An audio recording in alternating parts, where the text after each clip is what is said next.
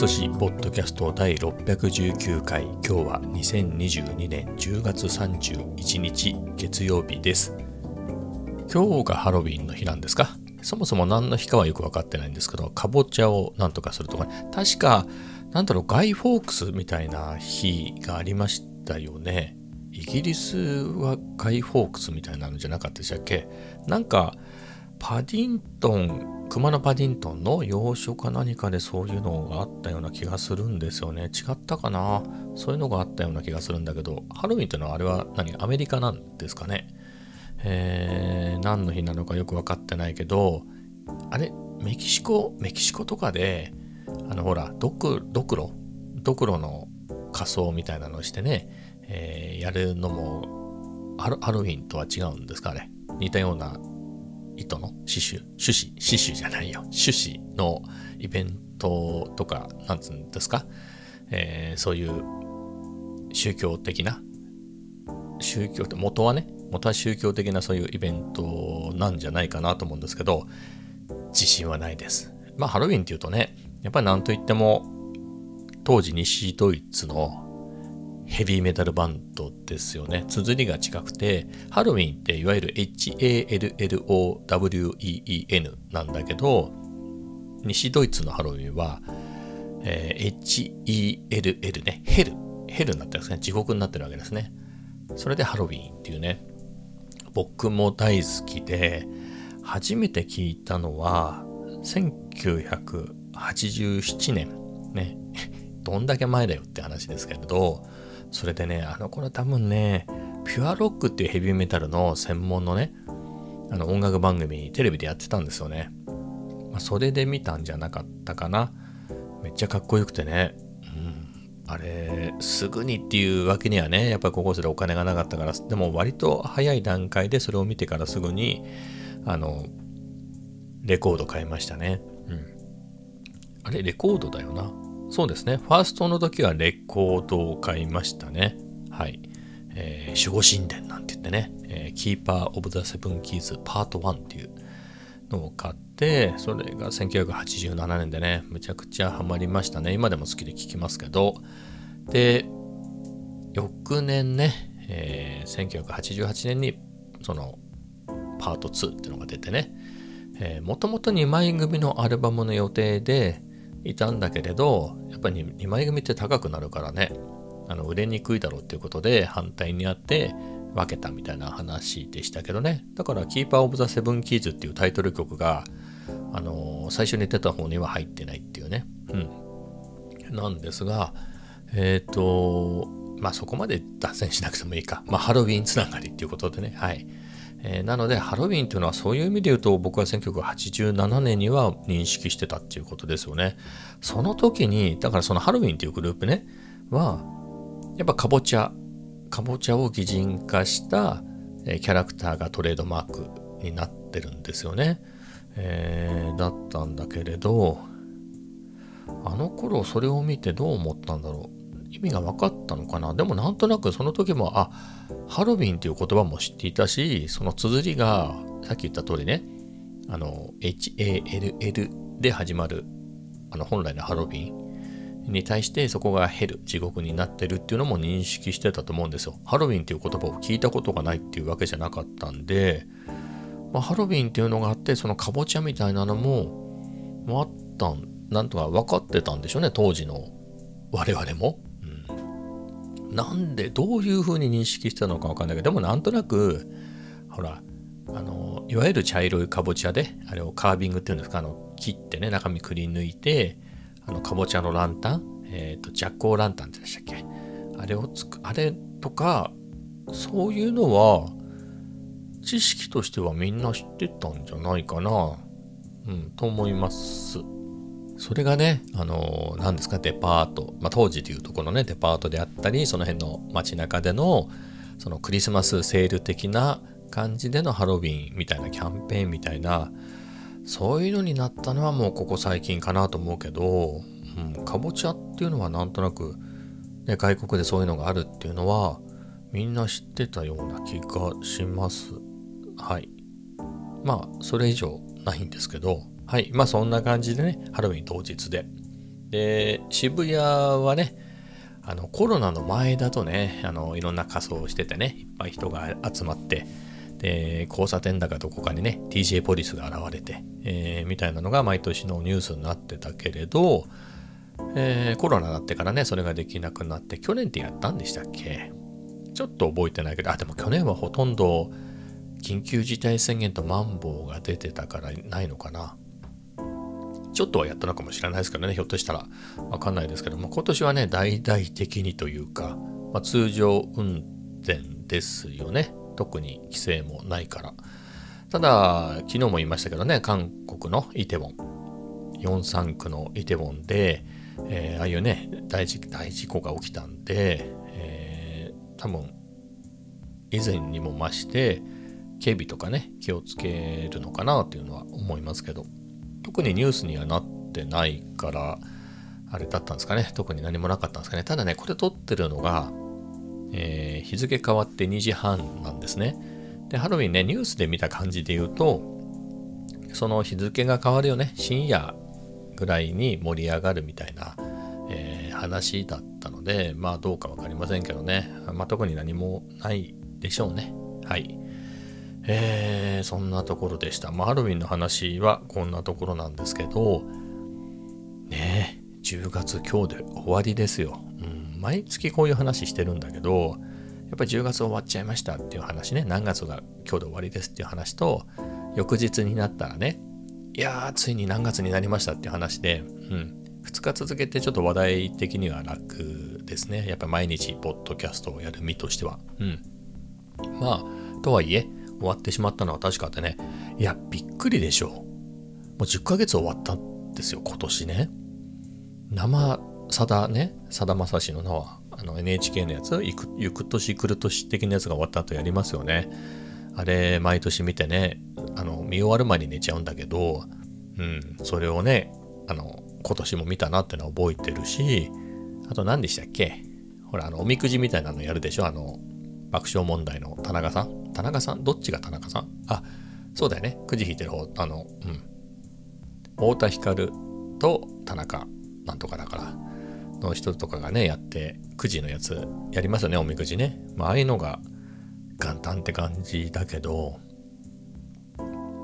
あれからね、10ヶ月経っちゃったよって。だから、イコール今年あと2ヶ月っていうことでしょ？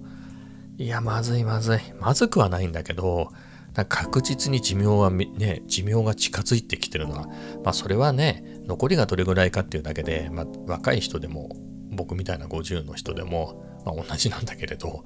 ねいやいやいやって感じですね。うん。あと2ヶ月かっていう。11月ともなるとね、だから今日もね、まあ天気の話もしますけど、ちょっと寒かった。うん。外はね。外寒くてね、えー、まあ、確実にねやっぱ11月になったらあれ後半とかなったらもう冬でしょ実際。事実事実上冬ですよね。どっかでそういうタイミングってあるんでしょ？あの暦の上ではみたいな。暦の上でも下でもね冬は冬来るから別に12月になったから冬ってわけじゃないですよね。12 11月でもめっちゃ寒い日あるはずで。雪はさすがにこの辺ね降らないと思うけど。うん。なのでねそろそろ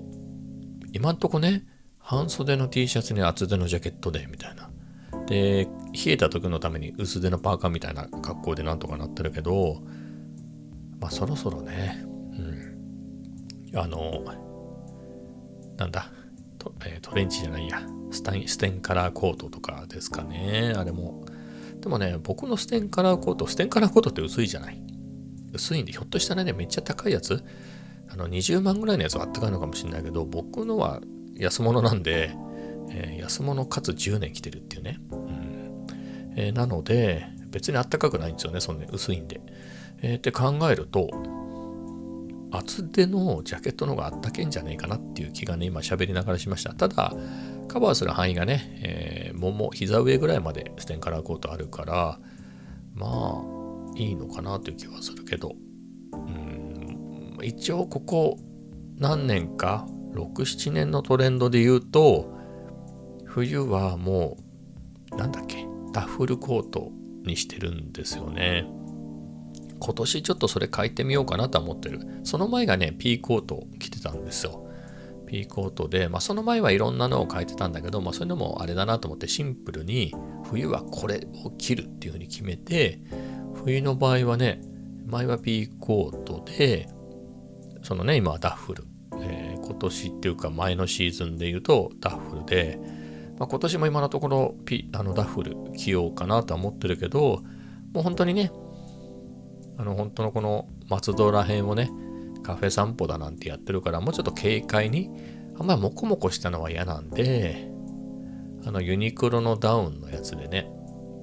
そこそこのやつ。あれもだって結局毛が抜けちゃうでしょ？あの自分自身の毛も抜けてるけれどねその毛が抜けるのも気になんないけどやっぱりそこそこのダウンって本当のめちゃめちゃ高いダウンもあるけどユニクロのダウンだって結構上のラインナップはそこそこするじゃない。この物価高の、あのご時世で考えると。そっちも抜けんのかみたいな話ね。あの羽毛が抜けていくのは嫌だよね。って考えるとうん。まあ悩ましいんですけどまあでもまあね23年切れればいいかなみたいな。もしくはワンワンシーズンでダメになるってことはね今時ないだろうけど。まあそんぐらいの感じでもうちょっと軽快にねダフルって重いですからね、えー、なのでそういうのもいいかなとかちょっと思ってますね。なんかそういえばダッフルで言うと去年ユニクロでなんかほらデザイナーとかそういう有名な人とコラボしてるやつとかってちょいちょい出てんですよね。あんまり詳しくないけど。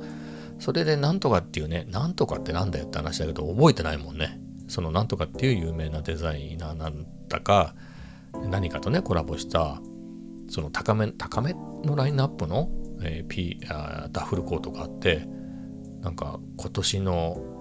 それ系のユニクロでは一押しですみたいなちょっとファッションにうるさい人たちのやつで見たんでいいな欲しいなと思ったんだけどサイズ感がよくわかんなくて結局買ってなかったなっていうのがねうん。はい。まあそんなところですね。まあ今年はダウンなのかそのなんつうのか本当のこの辺歩く学校でね。だってこの辺歩いてるだけだからこの辺歩くような感じでよりローカルに溶け込むっていうか、えー、そんな風にしていくのも良いかなっていう風に思ってますねもう11月かはいそれでは次の話題で言うとねおとといそのハロウィンセールマップカメラのハロウィンセールでね、えー、ポチッとした、まあ、買い直しなんですけどね、えー、ソニーの純正の FE35mmF1.8 ですね。はい。SEL35F18F っていうレンズが届きましたね。午前中に届いてね、まあ午前中指定だから午前中に届くのは当たり前なんですけれど、えー、久々使いましたけれどね、うん、やっぱ良いですね。久々に持った感じで言うと、まあ、手元にある、えー、フルサイズ用のレンズで言うとね、20mm の F1.8G と、まあ、タムロンの、えー、F2.8G2、それとあの、FE50、えー、FE50 の F1.8 なんでね。えー、なので、まあ、FE50 はめっちゃ軽いレンズで、180g ぐらいのめっちゃ軽いレンズなんですけど、他はそこそこの重量がね、確かタムロンが500何十グラムで、20ミリが300何十グラムかな。まあ割と軽め、スペックの割に軽めなんですけどね。まあそんな感じなので、まあ、そういうのを使ってきた感じで言うと、あのー、久々ね、えー、戻ってきた35ミリは、えっとね、これが260グラムとかじゃなかったかな、確か。はい。で、アルファ 7C と一緒に買ったんで、その時はね、なんだろう、アルファ 7C ってグリップがあんまりないで、ちょっと持ちにくいなみたいなことは思ってたんだけど、バランス的にね。えー、α7 4にね、えー、カメラの方も書いたので、やっぱグリップがね、しっかりしてるんで、やっぱり 35mm が軽快に感じますね。うん。まあ、ボディが、なんだろうな、なんていうかこれ3年ぐらい前に出たやつ？だと思うんですよ。まあ、比較的新しい世代のレンズで、まあ、絞りなんかはない。まあ、G レンズじゃないで絞りはないけれど、あの MF、AF、MF 切り替えのスイッチ、スライドスイッチとか、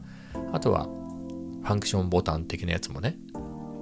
あって。ちなみに僕はそのソニーのねレンズのファンクションボタンは、えー、カスタムで割り当てててあの瞳フォーカスの対象を切り替えるボタンにしてますね、まあ、人間か動物かみたいなね。何せほら自撮りして人間を撮ることもね自分のこと撮ることもあるしあの猫ちゃんを撮ることが多いんでね。そこは素早く切り替えない猫の瞳にピントが合わなかったり自分の瞳にピントが合わなかったりするんで、まあ、そんなの割り当ててますね。はい。えー、なんですかでただね表面の仕上げ的には 28mm の F2 とかもそうなんだけど割と、まあ、金属外装でね高級感はありますがつるっとした感じな比較的ね比較的つるっとした感じのデザインなんですよね。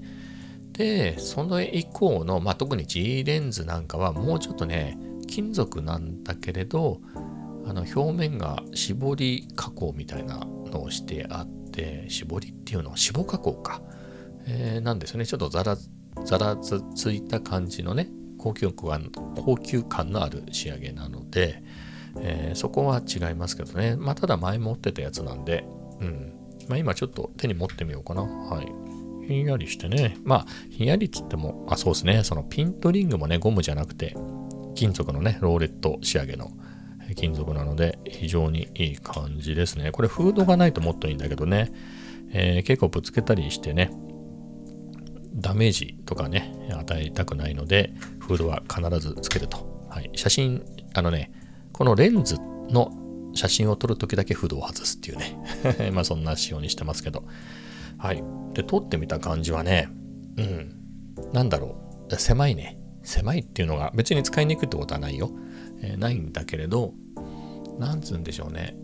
えー、やっぱり 20mm とかね、そういうのを使ってたし、ZV-10 だと、まあ、ZV、ZV-E10 だと、例えばキットレンズは 16mm スタート、えっ、ー、と、フルサイズっていうところの 24mm ぐらいなんですよね。で、あとは 11mm のレンズね、えー、これも ZV-10 用に買って主に ZV-10 で使ってるけど、それは本当にね、換算で 17mm ぐらいになるはずで、で、アクティブ手ブレ補正を ZV-10 でかけると、えっ、ー、と、クロップが1.44倍で 24mm ぐらいになるんでね。まあ、にしても 24mm ぐらいにはなるんで、あの35に比べたら広角でね、はい、非常に使いやすい価格になるんです。えー、に比べると35は狭いなっていうね、はい、思いましたね。狭い、まあそれ分かってて買ってるんで全然問題ないんですよ。むしろ、ちょっと広すぎるよね。広すぎるっていうか、まあちょっと広角すぎるんでね、写真なんかだともうちょっと狭い方がいいなと。とはいえ、あの、もともと持ってるね、50ミリだと、ちょっとさすがにね、あのカフェで、まあ、食べ物であったり、飲み物なんかをね、取るときも、全体を入れたりっていうのがね、まあ、入らなくはない。ただ、その、座席的にはね、あの、狭いテーブルじゃない、カフェのテーブルなんて、そういうところで取るってなると結構ギリギリ下がってね、えー、なんとか取るみたいな感じで、あんまりその、全体を入れるとすればね、あんまり構図の自由度は高くないかなと。もちろんそういう中で全体写す必ずしも全体写さなきゃいけないわけじゃないからね切り取ってねやればいいのでまあそれはそれでえー、創意工夫でね楽しみではあるんですけれどただ35になるとその辺の自由度はかなり増すんですよね。はい、もう全体なんかは結構余裕で入るしそれこそ料理なんかねそこそこの料理頼んでもねあのテーブルいっぱいに大きなテーブルいっぱいに料理なんてねそういうのって普段食べないからそういうのじゃなくてね普通に頼んだ、えー、料理なんてねまあ、とんかつ定食でも何でもいいけど、そんなの全部、あの、お、なんつうんですか、お盆ごとちゃんと入るし、えー、また35の F1.8 がね、結構かなりグッて寄れ寄れるレンズなんでね、うん、そういうところでもやっぱりいいなと。まあ、そういう理由でね、また買い直したっていうところもあるんだけど、うん、非常に良いですね。楽しいですね。これだけで使っても。うん。やっぱり昨日も話したんだけど、これもね、あの、EOS RP を買った時に、やっぱり RF35mmF1.8 っていうスペック的には同じね、えー、価格と F 値のレンズを買ってね、すごく気に入ってたんだけど、まあそういうわけで、もともとそういう 35mm のレンズが好きだから EOS の時もそれを買って、EOS から α7C に買い替える時も、えー、そのね、FE35 の F1.8 を一緒に買いましたと。ただ、2日、1日か2日後に、多分2日後かな。あの 20mm のね、F1.8G を買って、ソニーならではのね、レンズなので、えー、それを買ってめっちゃ気に入ってね、新鮮ですよ。そんなのあんま使ったことないから。20mm っていうレンズ自体は、えー、一眼レフ自体に、フォクトレンダーの 20mmF3.5 っていうのは使ってましたけど、うん、まあやっぱりソニーの 20mm に比べると、まあ、かなり物理的にはね、劣るというか、はい。えー、かなり扱いの難しいレンズでしたね、写真ではね、僕、当時の僕には。えー、なんだけど、ソニーの 20mm は全然使いやすくてね、特に動画だとほんとぴったりなんですよね Vlog に。本当にぴったりのレンズでまあそっちばっかり使っててね。でもそれも、えー、それこそ去年の7月に、えー、α7C とね 20mm も買ってるんでそこからずっと使ってるんでね1年半まではいかないけど1年何ヶ月そういうのをたっぷり使ってきた今であるとねえー、また 35mm。だから逆にソニーで 35mm 買ったもののあんまり使ってなくてね、まあそれだから売っちゃったっていうのもあったんだけど、まあ、逆に新鮮でね、やっぱりもともと 35mm 好きだったっていうこともあって、うん、非常にいいなと思いますね。もうだから、いわゆる本当に前に 35mm をね、買った時で言うと、あの、なんだろう、20mm でね、その 20mm の方で、あのドリキンさんがね、やってたような、まあ、やってたっていうかやってるようなね、じゃじゃーん、おはようございます、今日の朝食ですみたいなやつとかは、あとは、先行ってないかな？ピッチーノとかのね、カフェとかにこう歩いてて行ったりとかね、アルファ 7S3 で撮ったりとかさ、えー、あと料理とかもねそのバーンって映るしあのサンフランシスコの夜をね歩いてても、まあ、明るく綺麗に撮れてね。だからほらアクティブ手ブレ補正が α7S3 はついてるから。というか α7S3 からちゃんとしたのがつくのかな？あのミラーレスソニーのミラーレスだとね。なのであそれすごくいいなと思っていや僕もボディはね、α7C とか α7-4 だけど、えー、そんな感じのが使えるってんでね、楽しくてやってたけど、まあそれもその1年ちょっとね、そういうのをずっと使ってくれば、まあまあまあまあね、それはそれでっていう、楽しいですよ。うんまあ、でもそれは結構やったので、もともと好きな 35mm ね、使ってる。だからこれで結構1日とか、それこそ、えー、今週始まったばっかりですよね。今週どっかね、天気がいいタイミングでまた銀座のオフィスに出勤しようかなとか思ってるんだけれど、まあ、その時に35だけで行くのも面白いかなと。まあね、20mm とか 11mm とかではね、もう撮ってるし、20mm なんかね、特にいっぱい使ってるしなので、うん。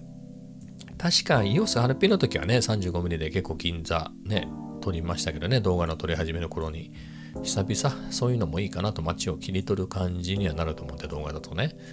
はい。まあそんな感じで非常に楽しんでます。まあね、猫ちゃんをね、モフモフした時は、さすがに狭いなと思いましたね。うん。チャットラッチとかもね、すげえでかく映ってて。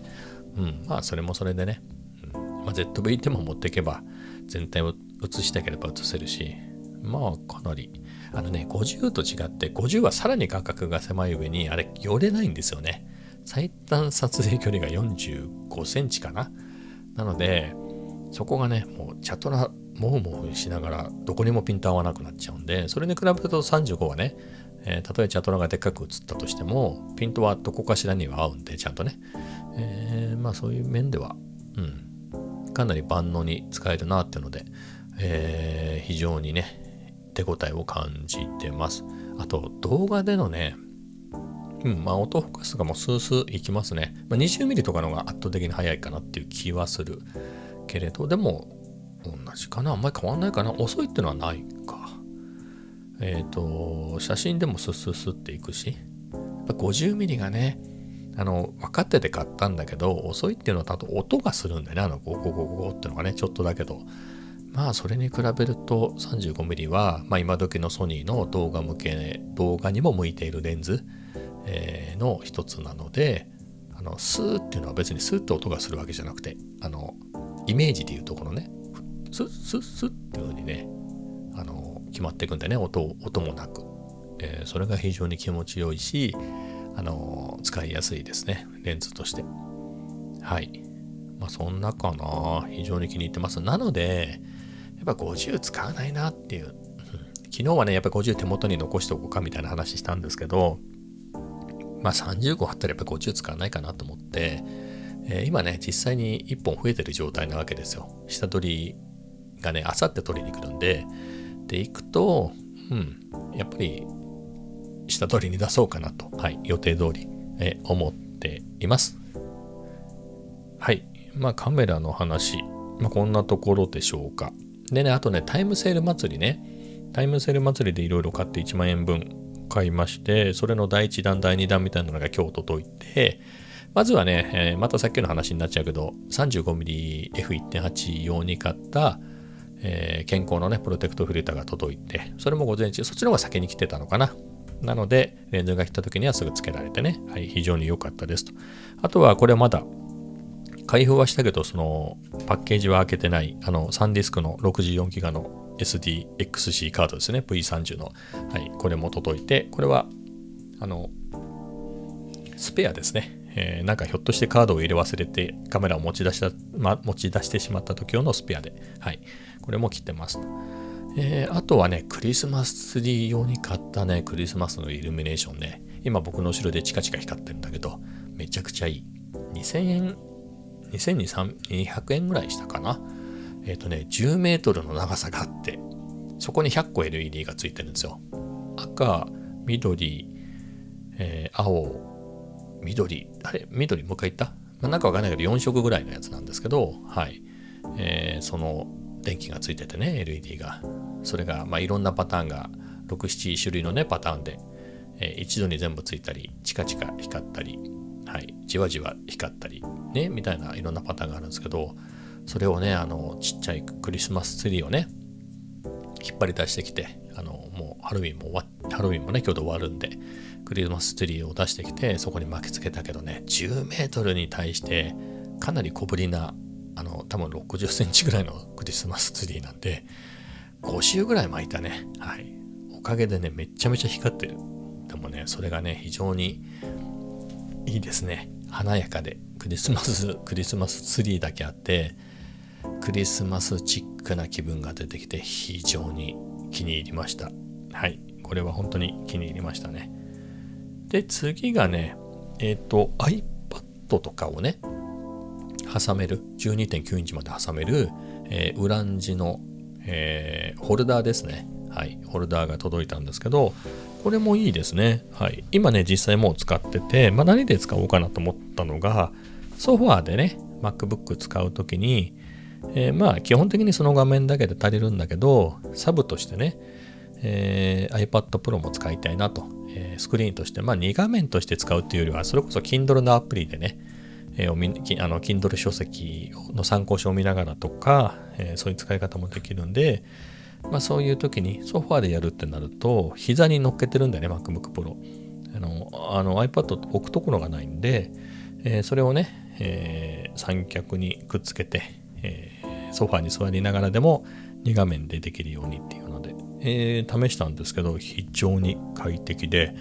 これいいですね。まあ他にもこれひょっとして、まあ僕はやらないと思うけど、ソファーで寝ながら iPad で動画を見てね、フリーハンドで見るっていうこともできますね。まあいろんな使い方ができるんで、これも非常に良い買い物だったのではないかなと思ってます。あとはね、びっくりしたのが、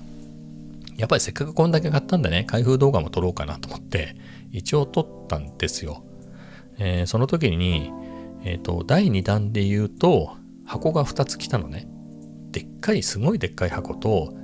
えー、ちっちゃめの箱が2つ来てたから、このでっかいやつから開けようと。ここにいろいろ入ってるだろうと。だってほら、さっき言ったね、え、タブレットのホルダーとか、クリスマスのイルミネーションとか、そういうのもいっぱい買ってるから、そっちに入ってるだろうと思って、えー、俯瞰撮影のね、準備もして、それで回しながらね、で、今、今言ったようなことを喋って、えー、届きました。早速開封します。じゃじゃじゃじゃじゃじゃみたいな、パカッて開けたらね、伊藤園の麦茶54袋入りかけ3パックが出てきたっていう、それだけが入ってたっていうね。非常に。はい。まあ、麦茶欲しくて買ったんでいいんですけど、はい。ガクって感じでしたね。はい。まあ、そんなところですかね。うん。まあ、非常にね、明日ね、第2弾が届くんですよ。あ、第3弾か。あとね、今日追加で買ったものがあって、確か健康だったかな？健康ってあの、カメラのアクセサリーとかね、えー、で有名なメーカーだけれど、えー、そこのね、インナーバッグ、あの、まあ、クッション性のある入れ物ですよね。普通のバッグをカメラバッグとして使いましょうみたいなやつで、僕はカメラバッグっていうのは基本使わないんだけれど、あの、なんだろうな、今2種類で、えー、インケースのバックパックね、えー、インケースのシティコレクションバックパックに、あのフルフル装備っていうか、あの、MacBook に iPad にみたいなね、いろいろ詰め込んでみたいな時にはそれをくっつけて、そこにキャプチャーがくっついてるんで、そこにカメラをガチャンってくっつけたり、で、キャプチャーは2個あるんで、もう1個、えー、ベルトのとこにくっつけられたりとかね。まあそんな感じ。まあ最近のトレンドで言うと、またストラップ使い出したんだけれど、ストラップで斜め掛けとかね。まあそんな感じでいくんだけれど、あの、フル装備じゃない時ね。なんつうんだろう。まあ、まあ、MacBook Air ぐらいだったら持っていけるけれど、まあ、さらに iPad までは持っていかないよと。えー、まあそこ、そもそも MacBook Air も持ってかないかなっていうぐらいの時にトートバッグなんですよ。で、その時に、まあ、その時カメラって基本斜め掛けにしてるんだけれど、なんつうの？例えば、それこそカフェでね、まあ一通り来たものは撮るわけですよ。その後しまうでしょ？そういう時に、意外と、あの、バッグからずるっと落ちたり、バッグがそもそも、なんつうの？落っこっちゃったりする時ってあるんですよね。油断してると。うん、そういう経験あるんで、えー、そのままって嫌だなと思って、えー、一応ね、ちょっとクッション性のあるものに入れておきたいなと思って、そのインナーバッグを買いました。1500円ぐらいだったかな。えー、それが明日届きますね。あとはね、昨日そもそも、昨日届い買ったやつで言うと、ZV-10 のキットレンズ用のね、プロテクトフィルターかな。それも明日届くのかな。あと、息子の机用に買ったデスクマットも明日じゃなかったかな。まあそんなところかな。ちょっとね、マウスの音がカチカチしちゃうんだけど、ちょっと見てみると、まあ、そんなもんじゃないかな。はい。えーと、ああとは白金回路のベンチンですね。はい。まあ、そう以上です。まあ、それで、一応ね、明日、火曜日の11時50、23時59分までセールやってんですよね。なのでそこでどうしようかなみたいなのは思ってますね。まあ、アンカーの 30W の充電器買おうかなとか、ちょっと悩んでますね。うん。まあ、それあると、あの、意外と、そのトートバッグだけの時にも、あのね、ちょっともう一回戻るわ。バックパックの時には、あの、充電一一揃え入れたセットを持ち歩くんですよ。えっ、ー、と、確かあれ、ラブ、どこのやつだっけ？えっ、ー、と、A がつく、アンカーじゃない別のやつ？大きいか。大きいの 45W ので、USB-C が2つと、えっ、ー、と、USB-A が2つついた4ポートの充電器持ってて、それで MacBook Air も充電できるしで、あとまだ僕 A のやつって結構持ってるんですね。USB-A のやつ。それこそ、えー、ソニーのワイヤレスマイクの送信機受信機は、えー、マイクロ USB だったりするので、そのケーブルも USB-A to マイクロ USB だったりしたりね、まだ A のやつも使ってたりするので、あと Apple Watch の短いね、もう売ってない短い方の純正のケーブルとかもね、あれ USB-A だったりするんで、なので USB-A がついたやつも必要で4ポートの持ってるんだけど、そんなに充電しないよっていうんでね、最近はモバイル、あの、トートバッグの時にはもうモバイルバッテリーとライトニングケーブルだけ入れて、入れて持ち歩いてたりするんだけれど、やっぱりそこでね、あの、ちっちゃい、大きいの4ポートはね、そこそこでかいんで、ちっちゃい、えー、それこそ 30W のアンカーのやつだったらね、ナノなんとかみたいなやつだったらちっちゃいし、まあね、ある分にはね、それこそ、なんだっけ、サラエボなんかにね、行った時は充電できますからね。まあ、何かと活躍してくれるかなとか思って、はい。それで、今3000円ぐらいかな。なので、まあ、このタイミングで買うかどうかみたいなことをちょっと悩んでます。結構使いましたね。もう1万円以上 Amazon のね、タイムセルで使って、レンズも買い、みたいなね。はい。まあそんな感じですけれど。まあこんなところですかね、今日は。30、最近ちょっと30分超えるのが増えましたかね。まあ、そういうわけで今日はこの辺で終わろうかなと思います。それではまた明日。